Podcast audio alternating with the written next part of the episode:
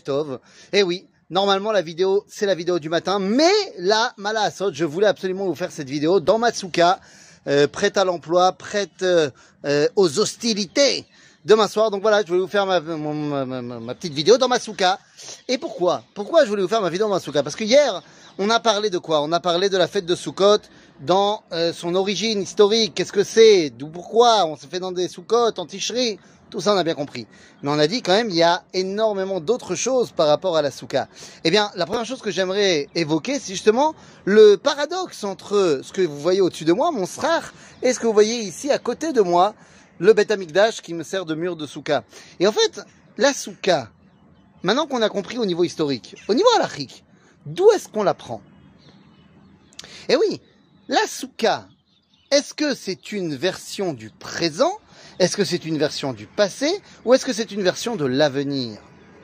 Qu'est-ce que je veux dire par là? Il y a trois versets qui nous parlent de la Souka. C'est le début du Talmud dans le traité de Souka qui va nous l'expliquer. Nous avons d'un côté un verset qui nous dit Israël. Donc dans la Torah, Dieu nous dit Je vous ai mis dans des Soukot. Donc c'est au passé. Il y a un autre verset qui va nous dire Besukot teshevu shivat yamim. C'est dans l'impératif présent. Vous devrez vous installer dans des soukot pendant sept jours. Et il y a également un autre verset dans les prophètes qui nous dit Vesukot tiye letzel yomam michorev. Tiye, la souka sera une ombre au futur. Donc est-ce que la fête de Sukkot est une fête du passé, du présent ou du futur? Quelque part, eh bien ce sont les trois. Il y a eu une raison historique du passé, on l'a évoqué hier. Il y a une raison du présent, et ce présent, il est de nous faire dire que nous vivons dans un monde qui n'est pas le monde idéal, qui n'est pas encore arrivé au top. Qui shivat yamim. Donc, c'est une dimension temporaire, sept jours, dirat aray. Et c'est d'ailleurs pour ça qu'on va avoir toutes les halakhot de la souka, qu'on ne peut pas en faire une véritable construction. On ne mettra donc pas de mezouza sur la souka. Pourquoi bah, Parce qu'on y restera moins de 30 jours. C'est le but de la temporaire, la temporalité de la souka. La souka est temporaire. Oui, mais ça, c'est pour ce qui est du verset au présent. Le verset de l'avenir, eh bien, nous ramène à l'idéal de la souka. Car vous le savez, la souka ne peut pas être plus haute que 10 mètres à peu près, srimamot. Mais, sauf que, d'où est-ce qu'on a appris cela?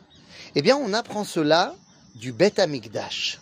Rabbi Yehuda dans la Mishnah qui nous dit qu'on n'a pas droit de faire une souka plus haute que 20 amot, lui il dit oui c'est permis parce que j'apprends ça du Bet Amikdash. La souka ultime c'est le Bet Amikdash. Lorsqu'on nous dit les souka etzel dans un monde idéal, eh bien on doit se poser dans la souka qui s'appelle le Bet Amikdash.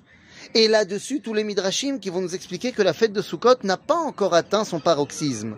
Alors que la fête de Pesach, oui, la fête de Sukkot n'a pas encore atteint son idéal.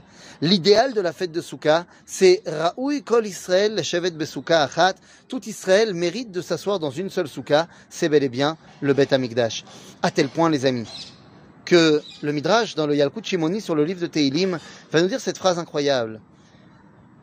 Avant la création du monde, je je sais pas ce que ça veut dire, hein. mais avant la création du monde, Dieu a créé une souka sur le mont du temple. Qu'est-ce que ça veut dire le mont du temple avant la création du monde et d'y faire une souka, j'en sais rien.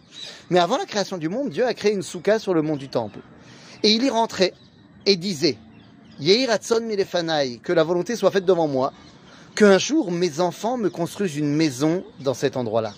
La souka ultime, c'est le Beth Amikdash. Ainsi donc, eh bien, vous comprenez que la fête de Sukkot nos Sukkot à nous, eh bien, sont le témoin qu'on fait rentrer la Shechina, la présence divine à l'intérieur de la Souka. Mitzad d'un côté, c'est Tzila Dimne c'est l'ombre de la Emuna, tout va bien, la Kavod. Mais, sa dimension temporaire lui fait comprendre qu'on n'y est pas encore. Parce que pour véritablement faire rentrer la Shechina, ça se passera au Bet Amikdash. Ta Souka, en fait, est censé devenir quoi dans l'avenir Eh bien, dans l'avenir, la souka deviendra l'endroit où tous les Bnei Israël dormiront pour pouvoir aller le lendemain matin au Beth Amikdash. Tout simplement. Et donc, en fait, la souka, si on y va jusqu'au bout, si on va jusqu'au bout du raisonnement, eh bien, la souka est censée être justement le lieu de rencontre, le lieu de lien entre le dévoilement de l'éternité et ce monde-ci. Or, le dévoilement de l'éternité, de l'éternel, c'est le, terme Yutke Vavke, le tétragramme. Le dévoilement de Dieu dans ce monde, qui montre sa domination du monde, s'appelle Adnut, Adonai, Aleph Dalet Nun Yud.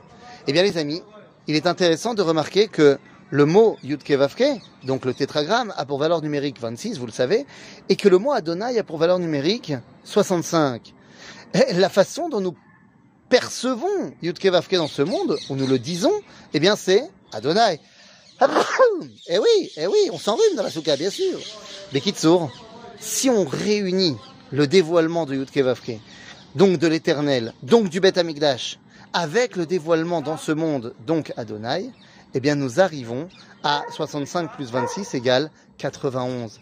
91, c'est la valeur numérique du mot souka, les amis. Donc voilà, quelque part c'est ça à quoi sert la souka. Nous permettre de préparer un dévoilement de Dieu dans ce monde pour arriver au Beth Amikdash. À bientôt.